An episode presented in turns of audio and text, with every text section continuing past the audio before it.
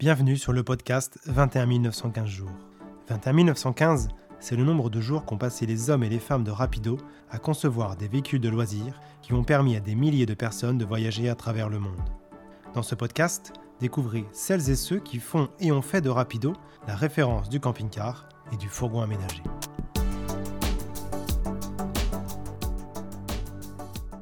Exit la théorie et place à la pratique avec la surprenante méthode BSP version M racontée par Thierry, directeur du bureau d'études Rapido. Bonjour, Thierry Rocher, Société Rapido. J'ai intégré l'entreprise Rapido il y a un peu plus de deux décades, soit une bonne vingtaine d'années, à l'issue d'un coup de fil euh, de Monsieur Rousseau qui souhaitait euh, intégrer un directeur technique pour euh, l'entreprise. Le premier entretien avec Monsieur Rousseau a été superbe, une relation d'homme extraordinaire. Je crois qu'on a dû euh, passer euh, une demi-heure, trois quarts d'heure dans son bureau, bien sûr, à discuter de, véhicules de loisirs et préalablement de caravanes et de mobilhomes. Et puis, au bout de trois quarts d'heure, on était tous les deux assis et puis on avait les jambes qui commençaient à fourmiller. Donc, on, s'est dit, est-ce qu'on n'arrive pas à faire un petit tour dans l'atelier? On a parcouru et déambulé euh, les ateliers de montage et les menuiseries, et la menuiserie à l'époque, parce qu'il n'y avait qu'une seule menuiserie. Et on a échangé tout au long euh, des process. Et euh, nos échanges ont été à la fois très cordiaux, très respectueux, et aussi avec un peu de pointe d'humour et de taquinerie qui m'ont fait découvrir M. Rousseau avec des valeurs humaines que j'ai énormément appréciées et puis, au bout de, deux heures, il était déjà midi et demi. Et euh, on s'est dit on allait casser la croûte. On a découvert euh, un petit restaurant. Enfin, j'ai découvert un petit restaurant euh, de Mayenne. J'étais pas issu de, la Mayenne. Je, venais de, la région de Picardie. Et puis, on a continué la discussion autour d'une bonne table mayonnaise. On a discuté de choses et d'autres, de projets de l'entreprise des évolutions potentielles du, véhicule de loisir. Euh, la caravane euh, avait passé, euh, je dirais, son cap d'apogée. Le camping-car était grandissant. les produits étaient beaux. Il y avait encore plein de choses à faire sur le produit. Dans l'organisation de l'entreprise, qui était une entreprise très artisanale, les hommes étaient bien sûr au centre des process une complexité euh, relativement euh, faible sur le produit parce qu'il n'y avait pas euh, beaucoup de possibilités de configuration de châssis, ni d'ambiance couleur meuble. Chez un Rapido, tout était compris, c'est-à-dire que tout était full option, il n'y avait pas de, choix possible, c'était des véhicules super équipés, etc. À l'issue de, de, cette bonne journée passée ensemble, euh, on est parti chacun de son côté. On, avait, on a dit qu'on se rappellerait. Et puis, euh, euh, le retour en Picardie a fait que sur les 6-7 heures de route, à un moment donné, je me suis dit, c'est super. L'entreprise, c'est une chose. L'homme, c'est vraiment une autre dimension. il y a quelque chose à faire ensemble, à aider ce chef d'entreprise dans sa conquête du véhicule de loisir et de répondre au marché qui était en attente certainement euh, de nouvelles technologies, de nouveaux produits et, surtout de découvrir pour moi un nouvel environnement.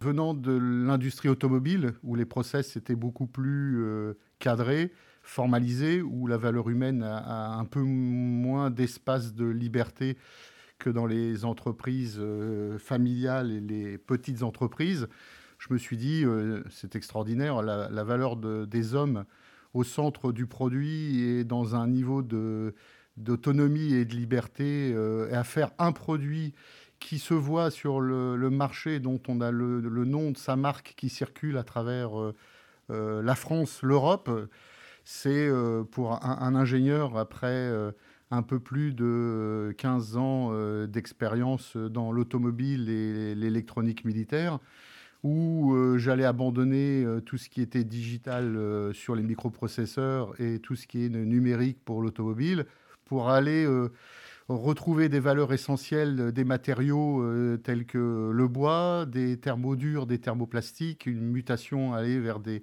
thermoplastiques pour des questions de design et d'allègement véhicule, un espace de jeu, je dirais, inattendu pour un, un ingénieur, un petit peu expérimenté et dans lequel il allait s'éloigner des, régions parisiennes et des grands projets avec les grands constructeurs pour être au service des clients, qui est la base essentielle du mot d'ordre de l'entreprise et du produit, avec un, chef d'entreprise totalement accessible avec lequel on peut échanger, discuter avec beaucoup euh, de réflexions et non plus euh, des reportings euh, techniques, des reportings économiques où le produit, le client sont en permanence le fil rouge de notre création et de nos développements. Alors la première anecdote, je suis arrivé en Mayenne en septembre 2000 la Mayenne euh, avait à cette époque assez peu de logements disponibles euh, pour accueillir une famille avec trois enfants. Donc euh, je me suis installé pendant quatre mois dans un mobilhome que le groupe, maintenant Rapido, avait produit sous le nom de Rapidome et ces mobilhomes étaient installés et loués par le camping de Mayenne. Donc pendant les quatre premiers mois, j'ai pu vivre les mois, certes pas les plus agréables entre septembre et décembre, parce que le, soleil était présent, mais il y avait aussi pas mal de pluie. Euh, mais j'ai vécu effectivement dans ma petite garçonnière de mobilhome. Et j'avais en charge, euh, lors de cette première phase euh, d'intégration chez Rapido, le développement du mobilhome. Donc, je me sentais plus à l'aise pour parler du mobilhome les premiers mois que du camping-car dans un premier temps en étant utilisateur de mobilhome. Donc, l'intégration de septembre 2000 ma définition de fonction et mon périmètre étaient sur à la fois le développement et la partie production après-vente et gestion des achats, sur l'activité Rapido Camping-Car et sur l'activité euh, Mobilhome euh, qui s'appelait déjà Rapidome en termes de marque. Le parcours de la première décade, on va dire, été euh, une gestion de croissance très très agréable avec le mobilhome qui a pris de l'essor, l'intégration de la nouvelle unité de mobilhome début des années 2000, euh, enfin fin des années 2000-2001, avec certaines difficultés à un moment donné à arrêter la décision d'arrêter ou pas la caravane dans les années 2001-2002, qui était quand même le produit historique où il y avait effectivement une attache historique, mais on devait se rendre à l'évidence que le marché de la caravane en 2000 commençait déjà à chuter et nous avions besoin de de capacité de production euh, sur le site des Pérouins. On a dû faire un choix. On a arrêté la caravane pour le marché français aux, alentours de l'année 2001-2002. L'export, qui a toujours été un, marché important pour, euh, pour le groupe, car ça représentait déjà 40% euh, globalement de nos unités produites en termes de, de vente. On a eu quelques pressions pour, euh, côté export, essayer de continuer encore une année nos, nos, caravanes club parce qu'elles avaient du succès. Et donc, on a repoussé l'arrêt de la caravane club dans les années 2002. Euh, on a ensuite euh, développé, intégré le, le, véhicule, le châssis. On a été sur châssis Mercedes.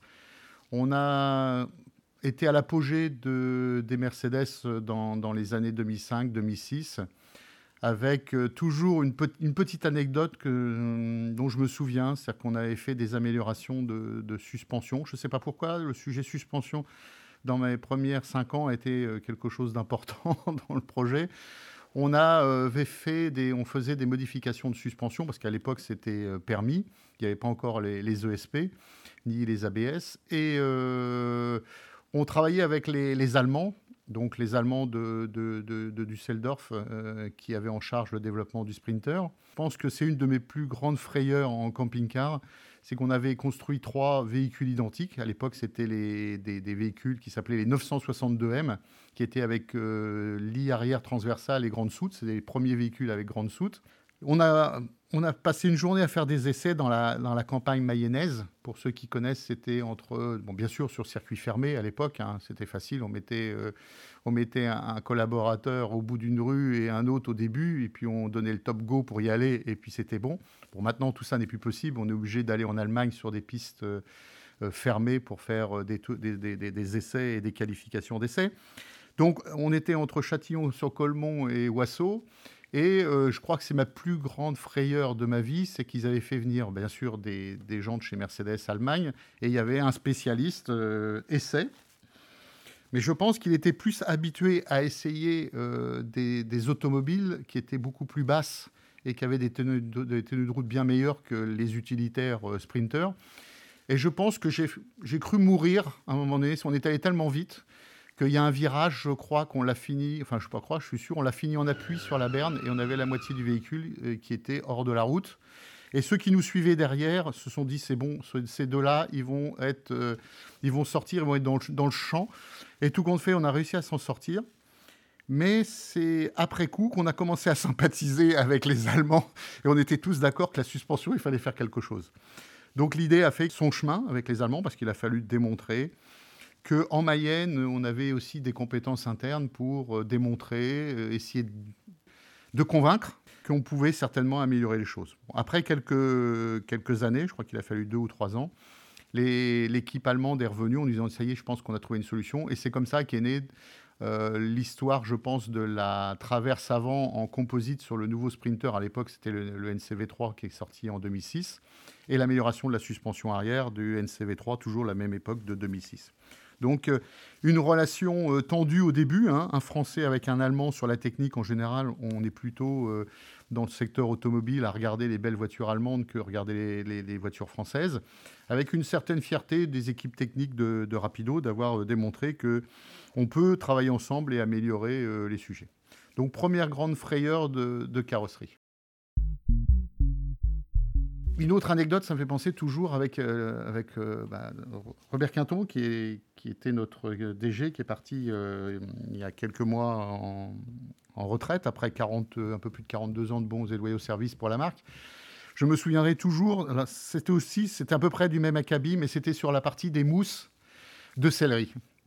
Moi, venant de l'automobile, on me parlait de plastique, d'électronique.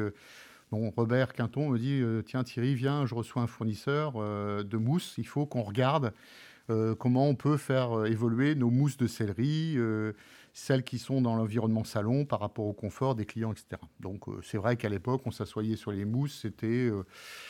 c'était très, très, très mou, il y avait assez peu de résilience, peu de portance, etc. Donc, on a des fournisseurs qui viennent, et je me souviendrai toujours de cette, de cette histoire, moi qui connaissais absolument rien à la caractérisation des, mousses de siège, Robert m'avait dit bah, Viens en salle, du conseil. Donc, c'était une belle salle où se réunissait le conseil et la direction en général. Donc, euh, des beaux bureaux bien vernis, propres. Et Robert avait aligné euh, plein de mousses d'épaisseur 150, 15 cm par 500 de, de, large et 500 de profondeur. Et les avait mises tout au long cette table, une grande table en U, euh, si je puis dire, où on peut tenir à 30 personnes dans cette salle. Et il y avait 25 morceaux de mousse. Et il m'a dit, viens, il faut qu'on aille faire des essais ensemble. Ah bon? Bah, J'ai dit, bah, attends, les essais, d'habitude, on les fait plutôt dans, dans nos ateliers euh, prototypes, avec les prototypes. Il dit, non, non, non, non, viens, je vais te montrer.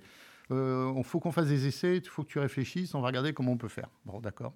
Donc il y avait des mousses de couleur bleue, des mousses de couleur jaune, des, des, avec des petits trous, avec des grands trous, enfin, etc. Bon, elles étaient sans, tissu dessus, hein, elles étaient brutes. Donc Robert, il me dit, bon ben voilà, faut qu'on essaye, donc tu vas t'asseoir. Donc pour s'asseoir, il fallait qu'on monte sur la chaise, puis après on tournait nos, bien sûr nos fesses pour s'asseoir dessus. Donc à Robert, je lui disais, attends, euh, je vais pas monter sur les chaises comme ça euh, dans la salle du conseil. Donc on a enlevé nos chaussures, on ne peut pas monter sur les chaises. Et puis je dis, mais attends, on va pas faire les essais ici, c'est la salle du conseil, c'est la salle de réunion. Il me dit, ouais, non, non, c'est bon, c'est avec Monsieur Rousseau, on peut y aller, etc. Donc nous voilà en train de faire tous les deux euh, nos essais avant que les fournisseurs arrivent. Alors l'essai, euh, bon, c'est là où j'ai appris euh, la méthodologie du BSP et que je rappelle toujours, surtout la version M. et je, reviendrai sur cette histoire de BSP, de la version M, qui est aussi une troisième anecdote avec des, des, consultants parisiens qui sont toujours beaucoup de méthodologie et de super méthodologie pour apprendre à progresser.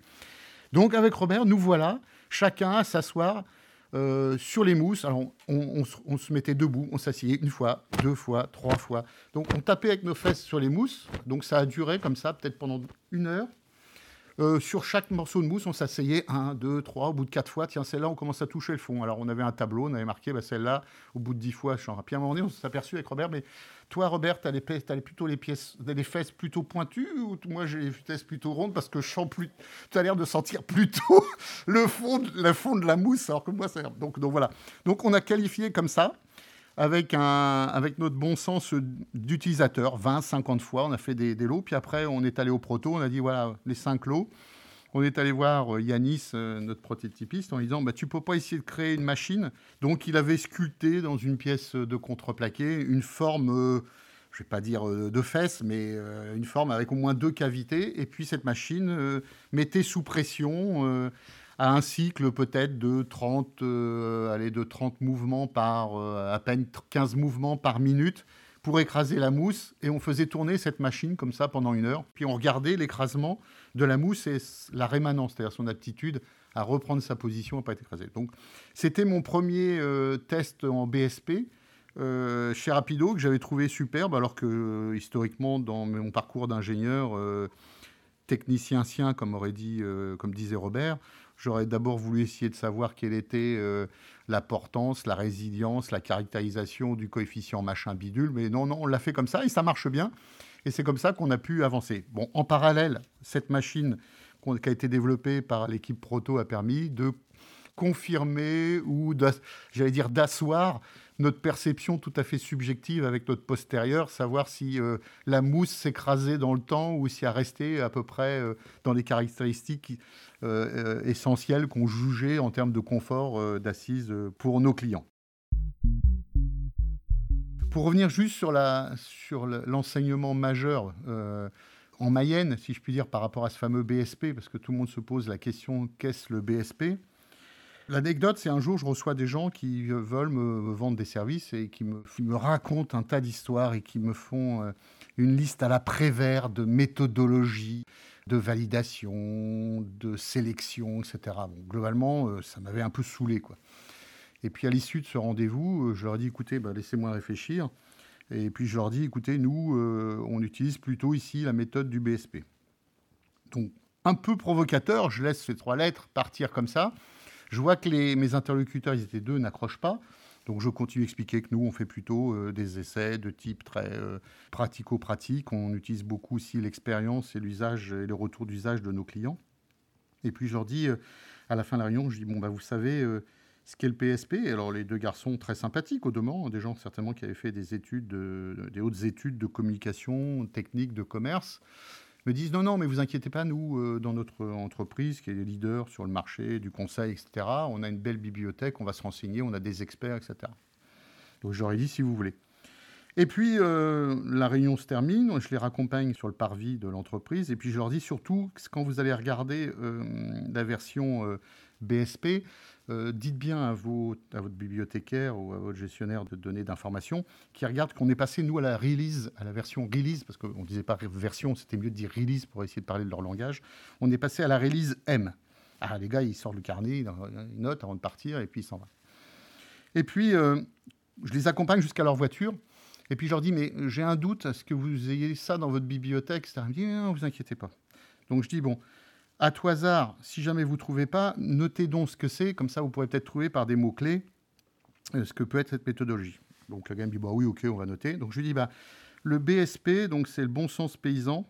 Donc les gars ont senti que je commençais peut-être à, me moquer un petit peu d'eux, ou j'avais été un petit peu taquin, du moins. Et puis je dis, la version M, c'est certainement la meilleure de toutes celles que j'ai connues, c'est la version mayonnaise, et elle marche très bien. Donc je lui dis, voilà, on fonctionne comme ça. Et étrangement, ces deux interlocuteurs, demeurant très sympathiques, m'ont jamais rappelé pour continuer à me proposer euh, leur service. J'ai pas compris pourquoi, si c'est parce que j'ai été un peu trop taquin ou s'ils ont eu l'impression que je me suis un peu moqué d'eux. Je ne sais pas quelle est la, bonne réponse des deux, mais toujours est-il, euh, j'avais passé un bon moment euh, à l'issue de cette conclusion. Donc voilà, donc souvent, on se rappelle qu'il y a le client, il y a les méthodos, mais il ne faut pas aussi oublier le bon sens d'usage, le bon sens de décision et toujours ramener le produit.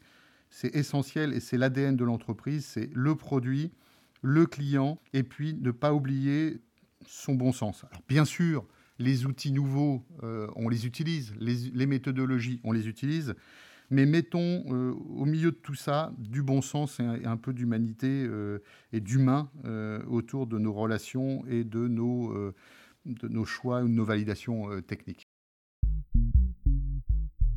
On ne fait pas tout qu'au BSP, bien sûr. en développement, on utilise des outils de conception assistée par ordinateur que tout à chacun connaît, qu'on appelle CAO. C'est aussi bien conception assistée par ordinateur, aussi bien pour les plateformes véhicules que pour la carrosserie, que pour l'agencement intérieur. On utilise aussi euh, depuis quelques années euh, des outils euh, de réalité virtuelle.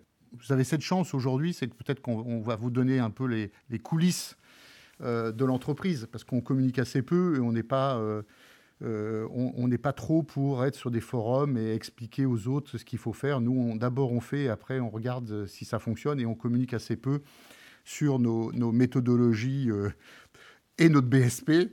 Mais toujours est-il, la, réalité virtuelle est, certainement le deuxième grand pas qu'on a pu faire en, termes de développement produit ou d'outils de développement. Hein. Il y a eu celui de la CAO, euh, enfin de la conception assistée par ordinateur 3D dans les années 2005 qui a été le premier pas.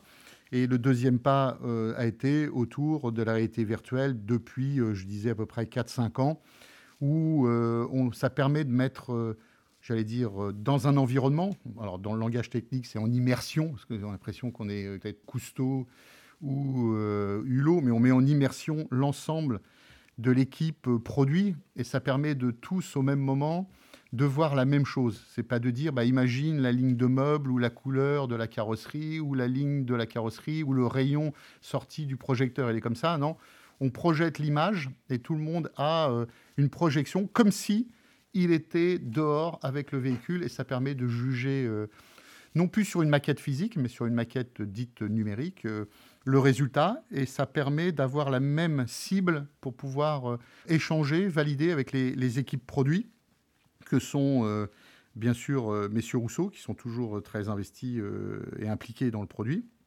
les équipes marketing, les équipes commerciales, et puis les équipes achats. Il y a des moments très forts aussi. Ce sont pour moi les moments quand les équipes marketing et commerce me disent, disons Thierry, ce serait bien que tu nous accompagnes aux, grands moments forts de la profession qui sont les salons internationaux. Donc il y en a un en France particulièrement qui est le Bourget. On dit on vient donc avec nous, on aime bien euh, que tu sois là parce que les gens ils aiment bien voir un gars d'usine. Alors un gars d'usine, je ne sais pas si c'est comme l'ancien euh, l'ancien acteur de la publicité Amora qui marche en, crabe et puisqu'on veut toujours voir un gars d'usine. Mais toujours est-il, ce qui est très intéressant, c'est de rencontrer euh, les clientes. Alors pourquoi? Parce que globalement, on est plutôt des cerveaux masculins au bureau d'études. Et puis à un moment donné, quand on est face à une cliente qui est en train de vous expliquer que euh, pour ranger euh, bah, le matériel euh, de cuisine, les accessibilités de poignées de porte, etc., vous dites, ah ouais, effectivement, nous, au bureau d'études, les gars, ils ont un peu de force dans les poignets, donc le verrou, ça marche bien, mais effectivement, quand on, est à l'âge d'utiliser un beau rapido, on n'a pas forcément fait on commence à avoir un petit peu de, souplesse manquante ou d'effort. Donc, euh, et le grand moment fort pour moi, c'est toujours d'écouter les clients, les clients et les clientes quand on est dans des, au salon du Bourget, par exemple, sur à la fois leur doléance par rapport à bah, pourquoi vous avez fait ça, pourquoi vous avez fait ci. à un moment donné, il faut expliquer aux clients que le produit idéal pour chacun des clients, c'est compliqué à atteindre. C'est un, ensemble de, compromis et d'arbitrage pour dire que dans certains cas, le client aurait préféré un agencement de ce type-là. Dans d'autres cas, il aurait préféré peut-être deux tablettes supplémentaires pour ranger euh, dans sa lingère d'autres éléments. Donc, on explique, c'est un grand moment aussi d'échange pour dire, bon voilà, comment vous utilisez, quels sont les points forts du, véhicule, pourquoi euh, vous les aimez, et puis aussi quels sont les points à améliorer par rapport à votre usage. Et à travers ça, c'est une grande alchimie qu'on consolide avec l'ensemble de, mes collègues euh, du marketing et commerce pour dire bon, bah voilà, euh, on va peut-être pas faire le produit magique, miraculeux, mais on va essayer de se rapprocher d'un produit qui est assez euh, consensuel et qui peut répondre aussi bien à des attentes de Scandinaves en usage statique et dans des températures plutôt basses, très basses l'hiver et puis de répondre aussi à des marchés euh, plus euh, Europe euh, latine, j'ai envie de dire, où l'attente de couleurs, d'ambiance peut être différente. Donc c'est ça aussi qui est, qui est très intéressant, c'est l'approche, j'allais dire, sociologique la perception. Et même ma perception change aussi en fonction de mon âge. C'est-à-dire qu'aujourd'hui, à 50, ouais, à mi-chemin entre 50 et 60, c'est clair que ma perception est fondamentalement différente de ce qu'elle était quand je suis arrivé dans l'entreprise avec mes 35 ans. et je, me rappelle de, certaines réflexions de, l'ancien directeur commercial René Le Tertre qui est parti à la retraite il y a maintenant peut-être 10 ans. Euh, donc je me dis, ouais, effectivement, ce qu'il disait, bah, je le comprends mieux euh, après avoir vécu 10 ans, enfin 10-15 ans euh, à l'écoute des clients et avoir vécu que quand je suis arrivé tout jeune, avec plein de préjugés bien modelés à la sauce automobile ou aviation militaire, alors que c'est pas du tout ça. et que c'est le premier, le premier impact majeur, c'est le client quand il rentre dans le véhicule, enfin le, le couple de clients ou la cliente quand dans le véhicule, faut qu'elle, faut qu'ils se sentent euh, chez eux, que ça soit confort, agréable et puis facile d'usage, pas compliqué. Alors de temps en temps, il faut certainement que nos idées d'ingénieurs ou techniciens à vouloir tout euh, rendre électronique, automatisé, ben, qu'on se calme un petit peu parce que euh, c'est peut-être pas ce qu'attendent systématiquement tous les clients d'avoir tout d'automatisé, d'électronique et de rendre des produits fiables parce que de temps en temps, je pense que par rapport à, notre marché, euh, tous les produits sont certainement pas à, des niveaux, c'est pour ça qu'on fait des choix de fournisseurs, à des niveaux de fiabilité euh, sur des simples boutons électriques qui peuvent être en environnement véhicule, c'est-à-dire qu'ils peuvent être stockés à de l'humidité, à de la température haute, de la température basse, à de la sollicitation mécanique, parce que globalement, c'est c'est un salon et une cuisine qui est installé comme dans, sur un grand pot vibrant, comme à Euro Disney ou euh, chez euh, comment euh, au Futuroscope. Donc tout ça vibre, donc il y a certaines caractéristiques mécaniques qu'il faut respecter. Alors le BSP des fois n'est plus suffisant là, hein, donc il faut faire appel quand même à d'autres méthodologies de validation, mais qui permet quand même bah, de donner un produit qui dure dans le temps et qui reste solide. Face à ça, Bien sûr, il y a, euh, toute une équipe hein, de, produits, et donc avec euh, des sensibilités différentes. Ceux qui sont plutôt à l'export ont plutôt euh, représenté des marchés et des attentes de clients différents. D'autres qui sont plutôt dans des marchés latins vont plutôt vouloir des produits avec des ambiances plus, plus refroidissantes, j'ai envie de dire, moins chaleureuses. Donc, à partir, et à partir de, tout ça, on, essaye de, faire des configurations de véhicules alors aujourd'hui, on dit oui, on n'a pas plus de, véhicules ou de gamme qu'on avait avant, qu'on avait il y a 20 ans. Non, je ne pense pas. Euh, il y a 20 ans, on avait euh, une gamme, il y avait une couleur de bois, une ambiance. Il y avait effectivement profilé euh, capucine et intégrale. Aujourd'hui, globalement, à travers les, les offres de choix clients, parce que l'automobile se targue aujourd'hui de dire aux clients configurez votre voiture parce que vous pouvez choisir la couleur du toit, la couleur des rétros, la couleur des habillages intérieurs, des bas de caisse, euh, etc. Nous, aujourd'hui, euh, dans nos produits, quand on fait un petit calcul rapide sur la gamme Rapido Camping Car, on est à peu près à plus d'un million de configurations possibles. Pourquoi? Parce qu'il y a la gestion du châssis, qui, euh, avec le temps, trois moteurs, deux boîtes de vitesse, donc tout ça multiplie le confort de, la conduite, les équipements de sécurité, les, équipements intérieurs de cellules en option, de four, de plancher chauffant. Maintenant, on fait même des planchers chauffants depuis euh, plus de 5-10 ans maintenant. Les, systèmes de chauffage euh, à caloporteur type ALDE, ou etc. Bon. Les, énergies, diesel, gasoil pour tout ce qui est euh, chauffage, mais complexifie aussi l'étude et la mise en, production des choses. Donc, ça veut dire que la phase d'étude euh, doit être de plus en plus euh, géré et anticipé pour euh, arriver à sortir en production, à mise en production, des produits plus robustes et, plus simples pour nos collègues de, la production. Mon parcours chez, dans l'entreprise, c'est extraordinaire. C'est chaque matin vous vous, levez, euh, vous avez plein de choses à faire. Ce qui est très intéressant pour un, vieil ingénieur, euh, même un, plus jeune à l'époque, c'est de dire qu'à un moment donné, on parle de châssis, on parle de moteur, on parle de boîte de vitesse.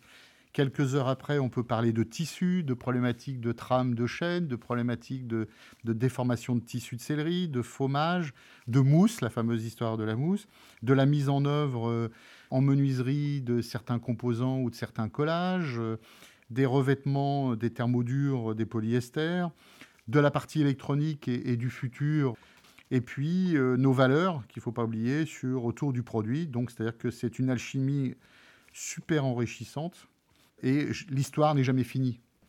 Ce qui était dans l'air du temps il y a 15 ans ou il y a 10 ans change.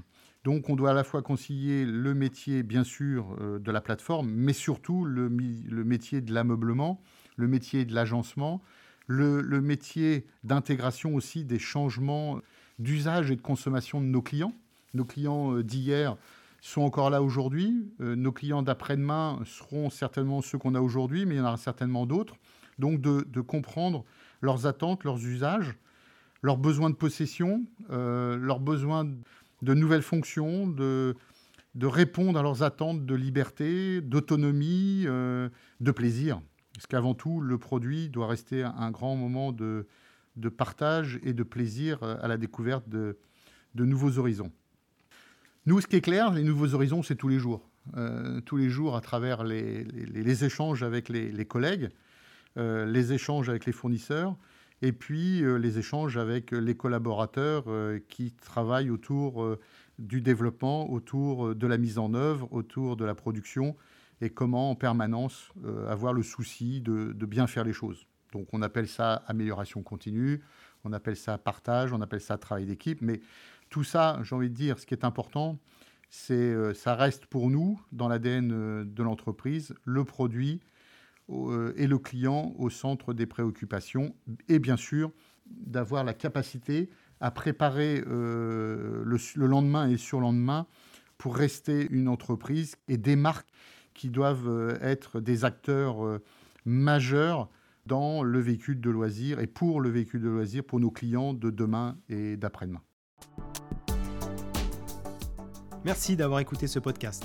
Nous espérons qu'il vous a plu. Retrouvez tous nos autres épisodes sur notre site rapido.fr ainsi que sur toutes les plateformes de podcast.